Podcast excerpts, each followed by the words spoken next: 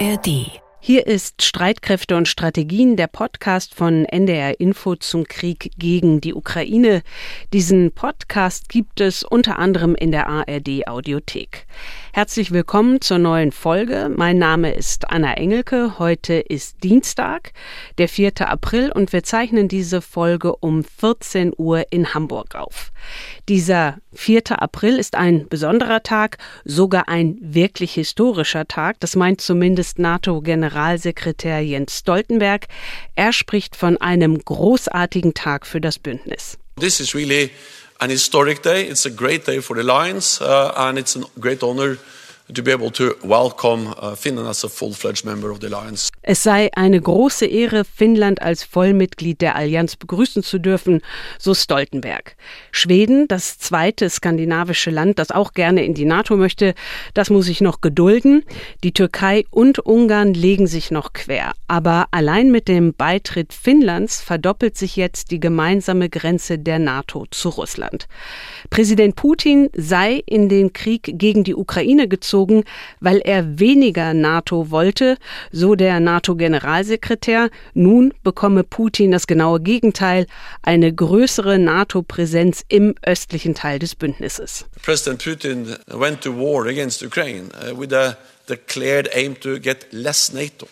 He's getting the exact opposite. He's getting more NATO presence in eastern part of the alliance. Soweit NATO-Generalsekretär Stoltenberg. Die weiteren Themen unseres Podcasts. Mein NDR-Kollege Lennart Bannholzer hat ausführlich recherchiert, wie es um die medizinische Versorgung verletzter ukrainischer Soldaten bestellt ist und welche Rolle deutsche Krankenhäuser dabei spielen. Und mit Professor Christoph Trebesch vom Kieler Institut für Weltwirtschaft spreche ich darüber, welches Land die Ukraine mit wie viel Geld unterstützt. Heute hat das Kieler Institut Institut die neuesten Zahlen veröffentlicht. Aber wie immer gucken wir zunächst auf die Lage in der Ukraine. Dazu erreichen wir unsere ARD-Korrespondentin Andrea Beer im Studio Kiew. Andrea, wie sieht denn jetzt die aktuelle militärische Lage aus im Land? Also es sind alleine von Montag auf Dienstag vier Menschen getötet worden bei russischen Angriffen. Drei Menschen sind verletzt worden, unter anderem in Avdiivka. Und das ist ein Ort, der nahe der seit Jahren russisch besetzten Gebietshauptstadt Donetsk liegt. Ich greife den vielleicht mal raus, weil das schon so ein bisschen stellvertretend ist für mehrere Orte, kleinere Orte auch, die so entlang der Frontlinie da im Osten liegen. Avdiivka wird seit einiger Zeit, seit einigen Wochen sehr stark von russischer Seite aus angegriffen und ähm, liegt so etwa 20 Kilometer nördlich von Donetsk, ist teils eingekreist von russischen Truppen, wird sehr stark aus der Luft beschossen, also Wohnhäuser, Infrastruktur, Schulen sind zerstört. Das Ziel ist ganz klar, die Versorgungswege sollen unterbrochen werden und die Stadt ist insofern wichtig, weil sie eben nahe an Donetsk liegt, wo es russische Logistik gibt, wo es russisches Militär gibt, was natürlich wiederum für die ukrainische Seite interessante Ziele sind. Avdiivka ist jetzt rote Zone geworden. Viele äh, Gegenden denn im Süden und im äh, Osten sind in rote bzw. gelbe Zonen eingeteilt worden. Rote Zone bedeutet unter anderem, keine Journalisten dürfen mehr rein. Und die regionale Militärverwaltung dort hat die Menschen in Navdivka buchstäblich, also man muss fast sagen, angefleht, bitte geht. Es sind ohnehin nur noch sehr wenige da. Die Polizei evakuiert die und das ist ähm, so eine ganz interessante ähm, Gruppe eigentlich, die Polizisten der Region Donetsk, die unter anderem mit gepanzerten Geldtransportern unterwegs sind, weil sie nicht ausreichend gepanzerte Fahrzeuge haben. Der Chef der russischen Söldnergruppe Wagner, Jewgeni Prigoschin, der hat am Montag verkündet, seine Kämpfer hätten Bachmut eingenommen. Wir haben schon häufig im Podcast über die Stadt gesprochen. Der ukrainische Generalstab und das Weiße Haus in Washington haben das zurückgewiesen, was Prigoschin gesagt hat. Was weißt du dazu? Also wir schauen natürlich auch immer, was sagt der ukrainische Generalstab zum Beispiel. Die haben gesagt, ja, die russischen Truppen und die Wagner-Söldner versuchen weiter vorzurücken. Nicht nur Bachmut, das ist natürlich immer ein ganz besonderes Thema, auch Liman, Marinka, äh, aber Bachmut eben auch. Und äh, Volodymyr Zelensky, der Präsident, hat auch wiederholt und auch jetzt wieder gesagt, da ist es eben besonders schwierig.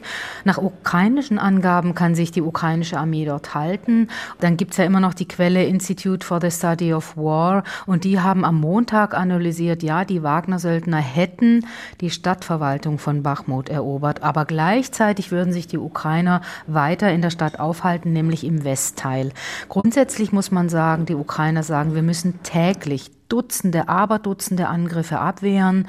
Geschossen wird eben in Richtung Bachmut, Liman und Marinika. In St. Petersburg ist am Wochenende ein Militärblogger bei einem Anschlag getötet worden. Das ist der Militärblogger Tatarski. Er hat mehr als eine halbe Million Follower auf Telegram und hat sich selbst als Nationalist bezeichnet. Er war klar dafür, dass die russischen Truppen in der Ukraine gewinnen müssen. Aber er war jetzt nicht immer auf Moskauer Regierungslinie und hat zum Teil auch scharfe Kritik am russischen Militär, manchmal sogar am russischen Präsidenten Präsidenten Putin verübt bzw. geübt. Es ist unklar, wer das Attentat auf ihn verübt hat. Der Kreml sagt, es gebe Belege, dass die Ukraine dahinter stecke. Und interessanterweise hat der Chef der Söldnertruppe Wagner Prigoschin gesagt, er würde nicht dem Kiewer Regime die Schuld für den Tod geben. Wie ist jetzt die Reaktion des ukrainischen Präsidialamtes auf die Vorwürfe aus Moskau, die Ukraine stecke hinter dem Anschlag Anschlag gegen diesen Militärblogger? Also ich vermute mal, dass in der Ukraine niemand überrascht war, dass das ähm, in Kiew gesehen wird, denn das ist ja eigentlich reflexartig eine Reaktion aus Russland ähm, und ähm, dass Kiew an allen möglichen Dingen die Schuld gegeben wird. Ich war am Montag äh, mit Robert Habeck unterwegs, ja, den ganzen Tag und da war teilweise auch Präsident Zelensky dabei und er wurde gefragt eben nach diesem Anschlag und er hat dann gesagt, also ich denke überhaupt nicht drüber nach, was in Petersburg oder was in Moskau passiert. Russland sollte an seine Städte denken, nicht ich. Ich denke an die Ukraine, ich denke an unsere Städte. Also ähm, das ist auch so ein bisschen eine Standardantwort geworden, denn wenn äh, auf ukrainischer Seite Spitzenpolitiker äh, russische Interna aus ihrer Sicht kommentieren sollen, dann haben sie dazu meistens einfach keine Lust und machen das auch so. Das gibt es allerdings auch bei anderen Situationen. Wir waren neulich in äh, Donetsk im Norden äh, des Gebiets unterwegs und da ging es um Ökologie Ökologie und um einen Fluss, den Siversky Donetsk, der eben wieder nach Russland fließt und der einfach verschmutzt ist durch den ganzen Krieg und durch alle möglichen Umstände. Und als wir gefragt haben, ja, ähm, damit schadet sich doch Russland eigentlich selbst, hat auch er gesagt, was denke ich jetzt über Russland nach? Also die Menschen haben, die Menschen keine Lust und die Spitzenpolitiker äußern sich, wie ich es eben erwähnte. Du hast äh, schon den Besuch von Bundeswirtschaftsminister und Vizekanzler Robert Habeck angesprochen. Er war ja der erste Spitzenpolitiker der heutigen Ampelregierung, der schon im Mai 2021, das war mitten im Bundestagswahlkampf, damals war er noch Grünchef, der damals gefordert hat, Deutschland solle die Ukraine mit Waffenlieferungen unterstützen. Und das war auch noch deutlich vor dem russischen Überfall auf die Ukraine. Und für seine Forderung, Defensivwaffen an die Ukraine zu liefern, ist Habeck damals heftigst in Deutschland kritisiert worden konnte man merken, dass Robert Habeck deshalb in der Ukraine jetzt ein besonders gern gesehener Gast war? Also ausgesprochen ist das nicht äh, gewesen, aber so im Vorfeld in der Analyse oder in den Debatten, da wurde das natürlich immer mit erwähnt. Der Mai 2021, als Robert Habeck eben gesagt hat, ich kann verstehen, dass sich die Ukraine sicherheitspolitisch im Stich gelassen fühlt. Das ist hier nicht vergessen. Es wurde nicht direkt darauf Bezug genommen. Robert Habeck hat selber gesagt, mir ist es heute eigentlich egal, wie ich damals kritisiert wurde. Aber unter ukrainischen Kolleginnen und Kollegen auch wurde gesagt, na ja, was, er hat damals etwas gesagt, was heute Mainstream ist und wurde unter anderem kritisiert von FDP-Verteidigungspolitikerin äh, Strack-Zimmermann. Äh, das kann man sich heute ja überhaupt nicht mehr vorstellen, natürlich auch in der eigenen Partei oder von Roderich Kiesewetter, also auch von Unionspolitikern ist er damals dafür kritisiert worden. Aber er hat das selber eigentlich nicht zum Thema gemacht. Aber in der Tat, also Präsident Zelensky hat sich für ihn Zeit genommen, ist mit ihm nördlich von Kiew äh, im Gebiet Tschernihiv unterwegs gewesen. Also das hat er jetzt, ähm, soweit ich das jetzt wahrnehme, nicht unbedingt mit vielen gemacht. Wie kommen die beiden miteinander klar oder wie sind die beiden miteinander klargekommen, der ukrainische Präsident Zelensky und Robert Habeck? Was wir so sehen konnten und wahrnehmen konnten, das war schon eine besondere Situation, denn Zelensky hat vor allem äh, Robert Habeck ähm, einen Ort gezeigt, das ist Jahitne. Das ist ein Ort, ein Dorf, muss man sagen, im Gebiet Tscherniv, also nördlich von Kiew. Und das war besetzt im März 2022 von russischen Truppen. Und unter anderem ist das leider dafür bekannt, ähm, dass 367 Menschen ungefähr vier Wochen lang in einem 200 Quadratmeter Keller gefangen gehalten wurden. Der jüngste Mensch da drin war ein Baby, eineinhalb Monate, und der älteste Mensch 93 Jahre alt.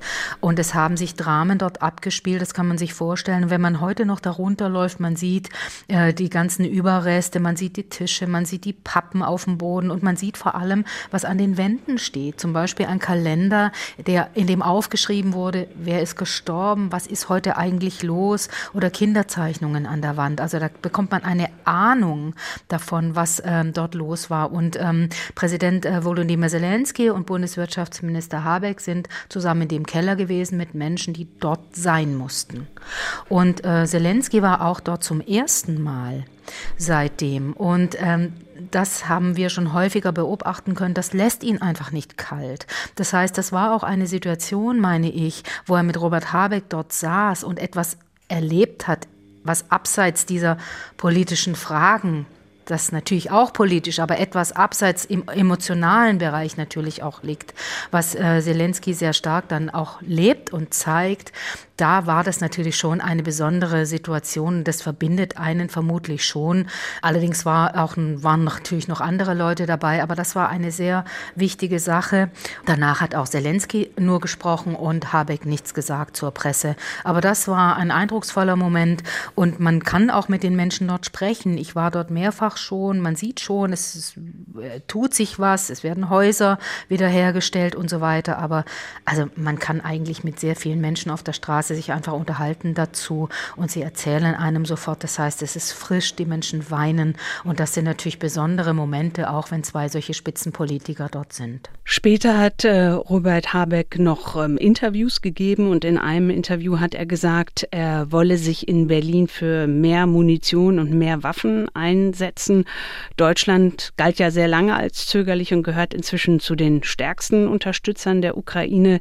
Wie wird inzwischen in der Ukraine auf die Bundesregierung geschaut? Also ich würde sagen, durch die Bank ist das Verhältnis sehr viel besser als vielleicht noch im Mai vergangenen Jahres, als ja zum Beispiel auch ähm, Bundespräsident Steinmeier ausgeladen wurde. Und einfach aufgrund der Entwicklung und aufgrund der Debatte und aufgrund der Entscheidungen einfach auch, hat sich das Verhältnis zu Deutschland auf jeden Fall, würde ich meinen, gebessert. Stichwort Leopardpanzer, Stichwort Panzerhaubitzen, außerdem humanitäre Hilfe, finanzielle Hilfe, jetzt wirtschaftliche in Aussicht Hilfe. Habeck hatte ja auch einiges dabei, um deutsche Unternehmen zu ermutigen, zu ermuntern oder zu unterstützen, dass sie hier in der Ukraine investieren sollen oder mehr investieren sollen. Zwei Beispiele hatte er auch schon im Gepäck. Also das wird hier alles sehr stark wahrgenommen, denn die Ukraine hängt ja ab von westlichen Partnern finanziell, politisch und militärisch. Und insofern hat sich das Verhältnis einfach verbessert, auch weil viele Menschen, ich werde immer wieder darauf angesprochen, wie viele Menschen einfach auch in Deutschland wohnen aus der Ukraine. Also all das zusammen würde ich sagen, unterm Strich und das zeigen auch Umfragen. Jetzt hat es gerade wieder eine neue gegeben von einem Analysezentrum Demokratische Initiativen in Kiew, wo es auch gezeigt hat, dass Deutschland wieder als sympathischer und besser bewertet wird als zuvor. Vor Deutschland liegen allerdings zum Beispiel die Polen und die USA. Andrea, vielen Dank für deine Zeit. Andrea Bär, seit vergangenem Jahr ARD-Korrespondentin im neu eröffneten Studio Kiew. Davor war sie für die ARD in Moskau und in Wien. Üblicherweise berichten wir ja hier im Podcast über das Kriegsgeschehen in der Ukraine, über Waffenlieferungen oder russische Raketenangriffe. Um verletzte Soldaten geht es nicht ganz so häufig, es sei denn als bloße Zahl, wenn wir zum Beispiel von so und so vielen verwundeten ukrainischen Soldaten sprechen. In dieser Folge wollen wir uns jetzt eingehender mit dem Thema beschäftigen, gemeinsam mit unserem NDR-Kollegen Lennart Bannholzer, der ausführlich dazu recherchiert hat. Lennart ist jetzt bei mir im Studio hier in Hamburg. Schön, dass du da bist, Lennart. Wenn ein ukrainischer Soldat verletzt wird, was passiert dann üblicherweise? Also es kommt grundsätzlich darauf an, wie ist die Situation. Also wird die Person aktiv in einem Gefecht verletzt oder passiert es beispielsweise im Hinterland. Ähm, worum es grundsätzlich am Anfang immer erstmal geht, weil solche Kriegsverletzungen sind ja häufig sehr schnell, sehr schwer. Ähm, das heißt, es besteht die Gefahr, dass die verletzten Personen verbluten. Das heißt, es geht erstmal grundsätzlich darum, dass diese Blutung gestillt wird. Und deswegen haben ähm, Soldaten in der Regel auch so bestimmte Abbindesysteme dabei, die dann eingesetzt werden. Und ähm, so kann dann die Person für den ersten Moment erstmal stabilisiert werden und ähm, auch grundsätzlich das Leben gerettet werden. Ähm, und dann kommt es sehr darauf an. Also wir haben zum Beispiel einen Soldaten kennengelernt, der ist äh, vor gut einem Jahr in der Nähe von Kiew verletzt worden. Igor heißt der. Und ähm, Igor ist Pionier, Berufssoldat und ähm, wollte eine Mine entschärfen und hat sich dabei verletzt. Im Krieg haben alle Angst, aber man kann einfach Angst haben und erstarren oder man kann seine Arbeit machen. Als ich auf die Mine getreten bin, habe ich sofort meinen Zustand bewertet und gewusst, ich werde leben. Das war das Wichtigste.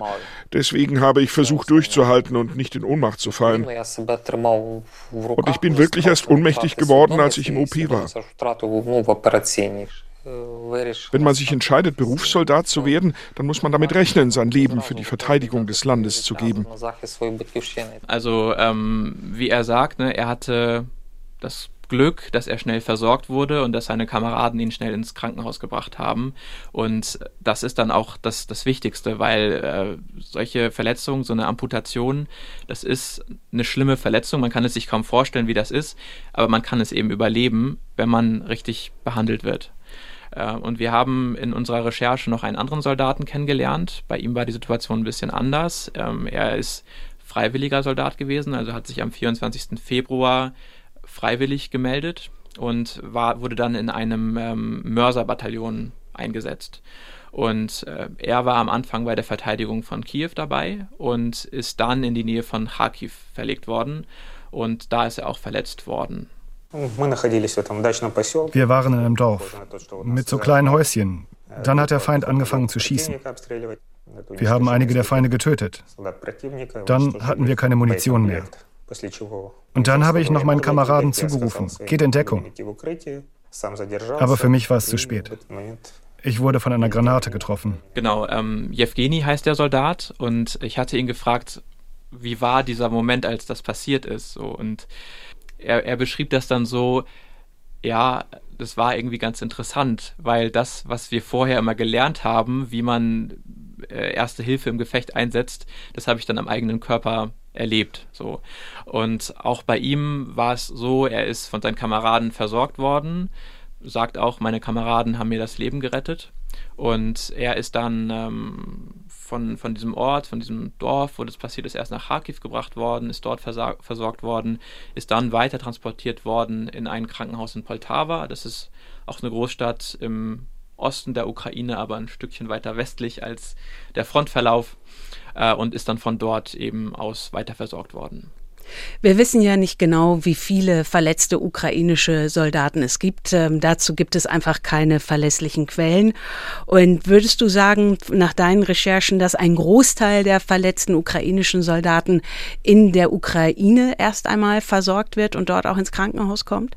Ja, das ist definitiv so. Also wir wissen, wie viele ukrainische Soldaten bzw. wie viele Verletzte aus der Ukraine beispielsweise nach Deutschland gebracht werden oder worden sind. Das sind ähm, 680 laut dem zuständigen Bundesamt für Katastrophenschutz und EU-weit sind es etwa 2000. Das heißt, man kann davon ausgehen, dass ein Großteil der Soldaten eben in der Ukraine versorgt wird und quasi nur die schlimmsten Fälle dann äh, in die Europäische Union ausgeflogen werden. Genau, also es ist tatsächlich so, dass die Europäische Union Verletzte aufnimmt es gibt da einen eingerichteten Mechanismus, der EU-Katastrophenschutzmechanismus, und über den können ukrainische Krankenhäuser angeben, wenn sie Bedarf haben, jemanden auszufliegen in die EU. Parallel dazu geben Krankenhäuser in der EU, also auch in Deutschland, an, wenn sie Kapazitäten haben, jemanden aufzunehmen. Und dann wird über diesen Mechanismus eben vermittelt, dass die Menschen dann hier nach Deutschland beispielsweise in ein Krankenhaus gebracht werden und das Krankenhaus die Kapazitäten eben ähm, bereithält. Was man grundsätzlich sagen muss, ist, dass dieser Transport nach Deutschland, diese Versorgung dann hier, das ist ein, ein großer Apparat, der dann erstmal anrollen muss, weil die Wege aus der Ukraine einfach sehr weit sind. Also wenn die Personen beispielsweise im Osten der Ukraine verletzt worden sind, wie das bei Evgeny ja beispielsweise war, der lag in Poltava im Krankenhaus und sollte dann hier nach Hamburg ins Krankenhaus. Das bedeutete, er musste von Poltava erstmal nach Lviv gebracht werden, also aus dem Osten in den Westen der Ukraine. Das ist eine Strecke von etwa 900 Kilometern, die auf der Straße zurückgelegt werden muss, weil es eben keine Flüge in die Ukraine gibt. Das heißt, er ist diese 900 Kilometer transportiert worden, ist dann von Lviv ins polnische Rzeszow gebracht worden. Das ist so der wichtigste Flughafen der Ukraine zurzeit, weil er eben sehr nah an der Grenze ist. Und dann ist er mit einem Sammeltransport von Rzeszow nach Hamburg geflogen worden.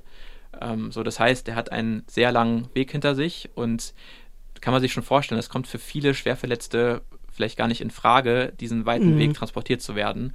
Und ähm, dann kommt auch noch hinzu, dass diese Versorgung, die dann ansteht, sehr langwierig ist. Also Evgeni beispielsweise, der ist seit einem Jahr schon in Deutschland und wird durchgehend versorgt, nicht permanent im Krankenhaus, aber eben immer wieder.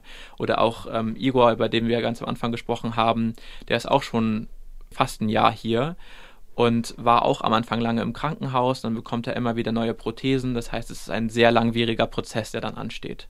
Äh, ich habe aber heute auch nochmal mit dem Bundesamt für Katastrophenschutz gesprochen und die sagen, es ist tatsächlich so, dass alle Anfragen, die von der Ukraine gestellt wurden, auch bearbeitet werden können. Also sie mussten in keinem Fall Verletzte ablehnen. Ja, ja. Igor, also die beiden, die du hier in Hamburg ähm, länger begleitet hast, da ist der eine ja Igor. Du hast auch gesagt, seine Behandlung ist, dauert fast schon ein Jahr. Erzähl uns mal ein bisschen was von ihm, wie es ihm hergegangen ist. Also Igor ist jetzt, nachdem er jetzt etwa ein Jahr hier in Deutschland gewesen ist, kurz davor zurückzukehren. Also Igor sagt, er möchte wieder zu seiner Einheit. Für ihn ist der Krieg nicht vorbei. Er möchte seinen Kameraden wieder helfen und ähm, wieder an die Front. Und bei ihm ist es so gelaufen, er ist nach Deutschland gekommen, er ist behandelt worden und dann ging es aber die meiste Zeit darum, dass er wieder eine Prothese bekommt, mit der er seinen Alltag bewältigen kann. Und das ist ein relativ langer Prozess, weil es gibt nicht einmal eine Prothese, sondern es gibt immer wieder eine, weil das Bein sich einfach ständig verändert. Und dann gibt es eine relativ langwierige Ergotherapie bzw. eine, eine Reha-Therapie, in der er dann den Umgang mit dieser Prothese wieder lernen muss. Und ähm, das, ist, das ist harte Arbeit. Das hat auch ähm, seine Ergotherapeutin in der Reha-Klinik erzählt. Ist schon heftig, wenn man sich halt reinfühlt, ne? so mit 45 Jahren so aus dem Leben gerissen zu werden und viele Einschränkungen dann im Alltag auch zu haben. Ja, darf man gar nicht so drüber nachdenken, glaube ich. Oder ein dickes Fell haben. Sie meinte, bei ihren Patienten ist es immer so, die müssen wollen. So, und dann kommen sie auch voran. Und sie meinte so, bei Igor merkt man, der will, äh, der will vorankommen und ähm, ja, fordert sehr viel von sich. Sie muss ihn manchmal sogar bremsen. So. Und ich glaube, das kann man aber ein Stück weit erklären. Igor ist eben Berufssoldat, der ist, ähm, hat seit 20 Jahren nichts anderes gemacht. Der wollte als Kind schon Soldat werden und kennt natürlich ganz viele Leute, die jetzt im Krieg sind und kennt auch ganz viele Leute, die verletzt werden oder die sterben. Also das heißt, er ist in Kontakt mit seinen Kameraden und hört aber immer wieder diese Nachrichten und sitzt dann eben hier in Deutschland und hat natürlich harte Arbeit vor sich, wird gesund, aber natürlich kein Vergleich zu seinen Kameraden, die im Schützengraben liegen. Ja, und der wird gesund in Anführungsstrichen mit einer Prothese und auch mit äh, dem Verlust von Fingern. Und bei Jewgeni, wie ist das dort, bei dem anderen? Jewgeni ist mittlerweile auch in seiner Behandlung vorangekommen. Also ich hatte es, glaube ich, vorhin gar nicht so ausführlich erzählt. Er hat durch diese Mörsergranate 15 Zentimeter Knochen in seinem Unterschenkel verloren. Also auch eine sehr schwere Verletzung, wo man sich auch erstmal vorstellen könnte, kann man das überhaupt heilen? Mhm. Und die Antwort ist tatsächlich, man kann. Also diese 15 Zentimeter Knochen können wiederhergestellt werden, das dauert aber sehr lange.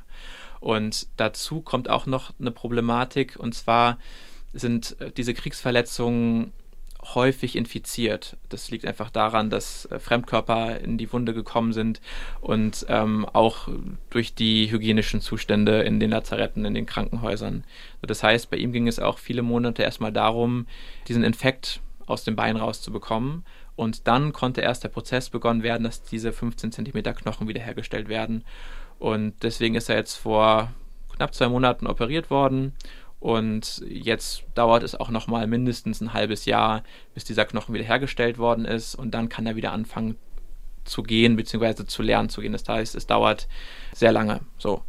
Und für ihn ist das auch eine schwierige Zeit, weil für ihn ist der Krieg auch nicht vorbei. Das liegt vor allem äh, daran, dass sein Sohn, sein erwachsener Sohn, auch kämpft. Also ähm, der ist mit ihm am 24.02. Ähm, zum Militär gegangen. Das heißt, er ist da immer ähm, mit dem Kopf auch irgendwie immer noch in der Ukraine. Und äh, er ist natürlich auch mit dem Kopf bei seinen Kameraden ähm, und bekommt immer wieder schlechte Nachrichten. No, вот, не так давно vor nicht langer Zeit, so vor ein, eineinhalb Wochen, sind vier meiner Kameraden getötet worden. Es war sehr hart, das zu erfahren. Sie waren auf dem Weg zu einem Auftrag. Und dann hat eine feindliche Rakete ihr Auto getroffen. Das ist einfach nur schlimm. Wir werden unsere Kameraden in Erinnerung behalten und für sie weiterkämpfen. Ja, und auch Jewgeni sagte so, ich habe ihn gefragt, wenn der Krieg zu Ende ist, was machst, was machst du dann? Und Jewgeni kommt von der Krim und meinte, dann kehre ich auf die Krim zurück. So, und ähm, auch seine Perspektive ist, ich bin jetzt hier in Deutschland, ich werde behandelt. Wenn ich mit der Behandlung fertig bin, dann kehre ich in die Ukraine zurück und je nachdem, wie dann die Lage ist, ähm, gehe ich zur Musterung und wenn ich dann weiterkämpfen muss, dann kämpfe ich weiter. Du hast dich ja jetzt eingehend mit dem Thema beschäftigt. Was hat dich am meisten überrascht oder auch am meisten beeindruckt? Ich glaube, es sind so diese, diese kleinen Äußerungen, diese kleinen Dinge. Also bei Jewgeni dieses, natürlich geht es weiter und natürlich holen wir aus Sicht der Ukraine, ähm, holen wir unser Land zurück. So. Und auch, auch Igor habe ich gefragt, ähm, erstmal so, wenn du jetzt zurückkehrst, kannst du dann überhaupt noch sinnvoll kämpfen? Du hast ja, bist ja schwer verletzt, du wirst dich auch nicht mehr wieder so bewegen können wie vorher.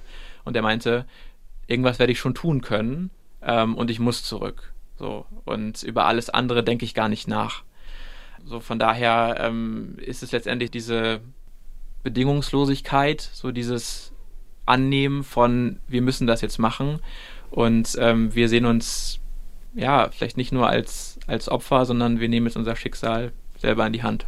Lennart, vielen Dank für deine Recherche. Lennart Bannholzer ist Reporter beim NDR und unter anderem Autor der TV-Dokumentation 45 Min mit dem Titel Schwer verwundet. Diese Doku hat er gemeinsam mit seiner Kollegin Alexandra Bidian gedreht und den Link zu dieser wirklich sehr, sehr sehenswerten Dokumentation findet ihr in den Show Notes. Darin sind dann Jewgeni und Igor nicht nur zu hören, sondern auch zu sehen. Deutschland unterstützt also die Ukraine auf ganz unterschiedliche Art und Weise mit der Behandlung von Verwundeten, der Aufnahme von ukrainischen Flüchtlingen und inzwischen ja auch sehr stark militärisch, um den Überblick zu behalten, mit wie viel Geld Deutschland und auch andere Länder der Ukraine helfen. Dafür gibt es den Ukraine Support Tracker. Seit mehr als einem Jahr rechnen Wissenschaftlerinnen und Wissenschaftler des Kieler Instituts für Weltwirtschaft zusammen, welches Land wie viel Unterstützung für die Ukraine bereitstellt. Und dabei geht es dann nicht nur um militärische Hilfe, es geht auch um finanzielle und humanitäre Unterstützung aus insgesamt 40 Ländern eben für die Ukraine. Und an diesem Dienstag gab es frische Zahlen. Wie die aussehen, das weiß Professor Dr. Christoph Trebesch. Er ist verantwortlich für den sogenannten Ukraine Support Tracker. Das ist die Internetseite, auf der alle Zahlen aufbereitet sind. Herr Trebisch, herzlich willkommen. Inzwischen können Sie mit Ihrem Ukraine-Unterstützungstracker auf ein ganzes Jahr zurückschauen. Und mit einer Ausnahme lagen im vergangenen Jahr immer die USA mit ihren Hilfen auf Platz 1, zumindest mit Blick auf die Gesamtsumme. Wie sieht es dieses Mal an der Spitze aus?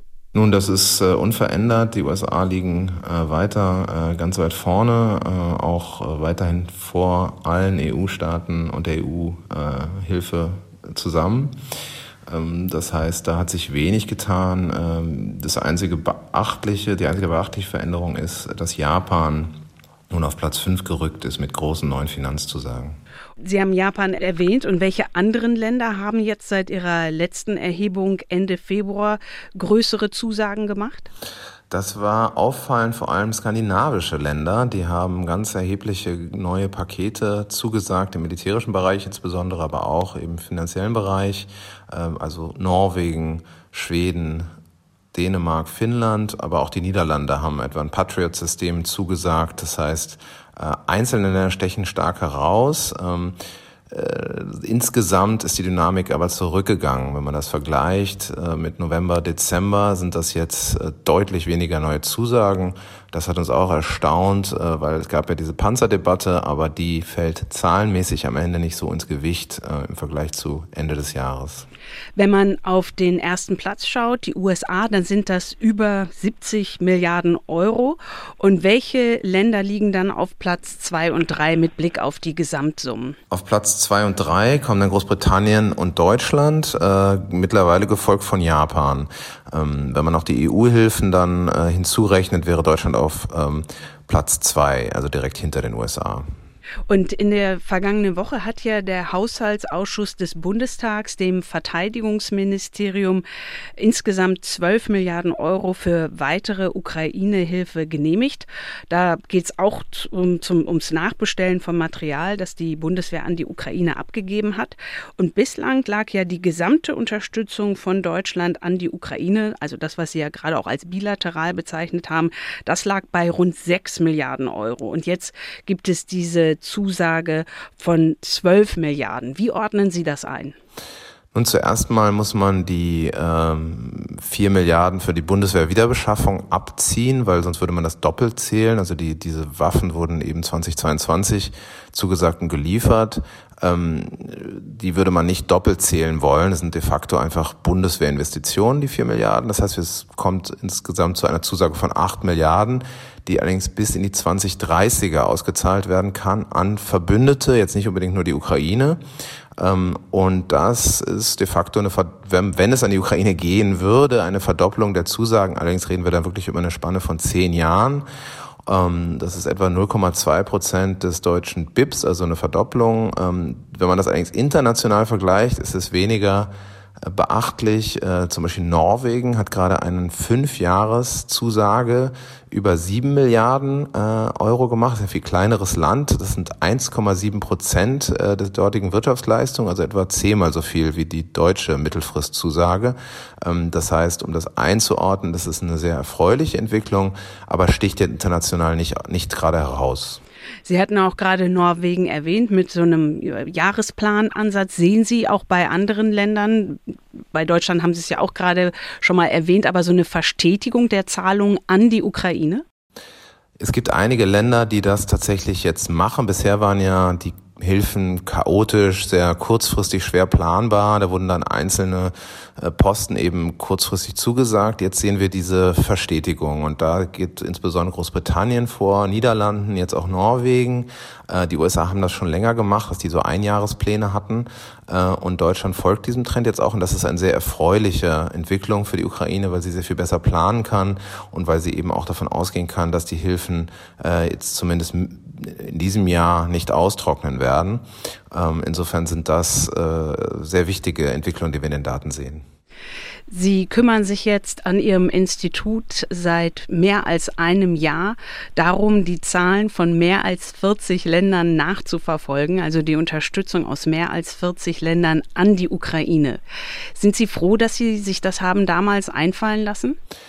Ja, äh, ich bin froh, dass wir das gemacht haben, weil es eben äh, die Rhetorik, die Zusagen, die großen Zusagen der Politiker äh, mit einer faktenbasierten Diskussion unterlegt. Wir wollten herausfinden, wer hilft der Ukraine wirklich und in welcher Form und haben dazu aus meiner Sicht schon die Debatte versachlicht. Ähm, und äh, ja, darauf bin ich auch stolz. Es hat auch äh, sehr viel internationalen Zuspruch auch erhalten. Und es, äh, was wir hören, ist eben, dass es auch in den Ministerien äh, genutzt wird, dass also viele Leute einfach etwas damit anfangen können, dass das einfließt in Entscheidungen und das macht einen natürlich stolz. Aber es ist natürlich sehr viel Fleißarbeit und äh, mein eigentlicher Job ist ja die Forschung und die Lehre. Ähm, und das kommt zum Beispiel etwas kurz, äh, aber dann gleichzeitig freut man sich doch immer wieder, äh, wenn man sieht, äh, dass es hilfreich, das nützt. Und es ist ja auch eine ganz, ganz wichtige äh, Thematik. Äh, ich habe mich auch als Forscher gefragt, wie kann ich äh, die Ukraine, wie kann ich in dieser Situation irgendwie helfen? Und das war die Motivation. Und ich denke, dass es, es für einige in einigen Situationen eben doch hilfreich war, äh, diesen, diesen äh, Tracker zu bauen. Herr Trebesch, vielen Dank. Professor Christoph Trebesch, er ist verantwortlich für den sogenannten Ukraine Support Tracker und er ist Forschungsdirektor des Kieler Instituts für Weltwirtschaft. Den Link zu den neuesten Zahlen des Ukraine Support Trackers gibt es übrigens in den Show Notes. Das war's für Streitkräfte und Strategien für heute. Die nächste Folge geht wegen Ostern bereits am Donnerstag online. Dann mit Nicole Deitelhoff. Sie ist die Leiterin des Leibniz-Instituts Hessische Stiftung Friedens- und Konfliktforschung in Frankfurt am Main. Also, bis Donnerstag. Wir freuen uns bis dahin wie immer über Mails und Sprachnachrichten an streitkräfte.ndr.de. Ich verabschiede mich für heute. Mein Name ist Anna Engelke. Und dann noch dieser Podcast-Tipp aus der ARD Audiothek. Hallo, ich bin Beke Schulmann aus der NDR Info Wissenschaftsredaktion. In unserem Podcast Synapsen liefern wir Fakten, Hintergründe und Geschichten zu aktuellen Fragen der Forschung. Und in der neuesten Folge beleuchten wir das große Thema Milch. Mindestens drei Gläser davon sollte jeder Mensch täglich trinken, um gesund zu leben, hieß es jedenfalls lange. Heute sieht die Wissenschaft das anders und untersucht auch, ob der Konsum von Milch nicht sogar ungesund sein könnte. Wie hat Milchkonsum die Menschen und auch die Zivilisation verändert? Wie wirkt er sich auf das Klima aus? Und wie kann das Tierwohl von Milchkühen verbessert werden? Die Antworten gibt es in der neuen Folge Milch. Ungesund, umweltschädlich, unvermeidbar? Und die gibt es ab sofort in der ARD Audiothek und überall da, wo es Podcasts gibt.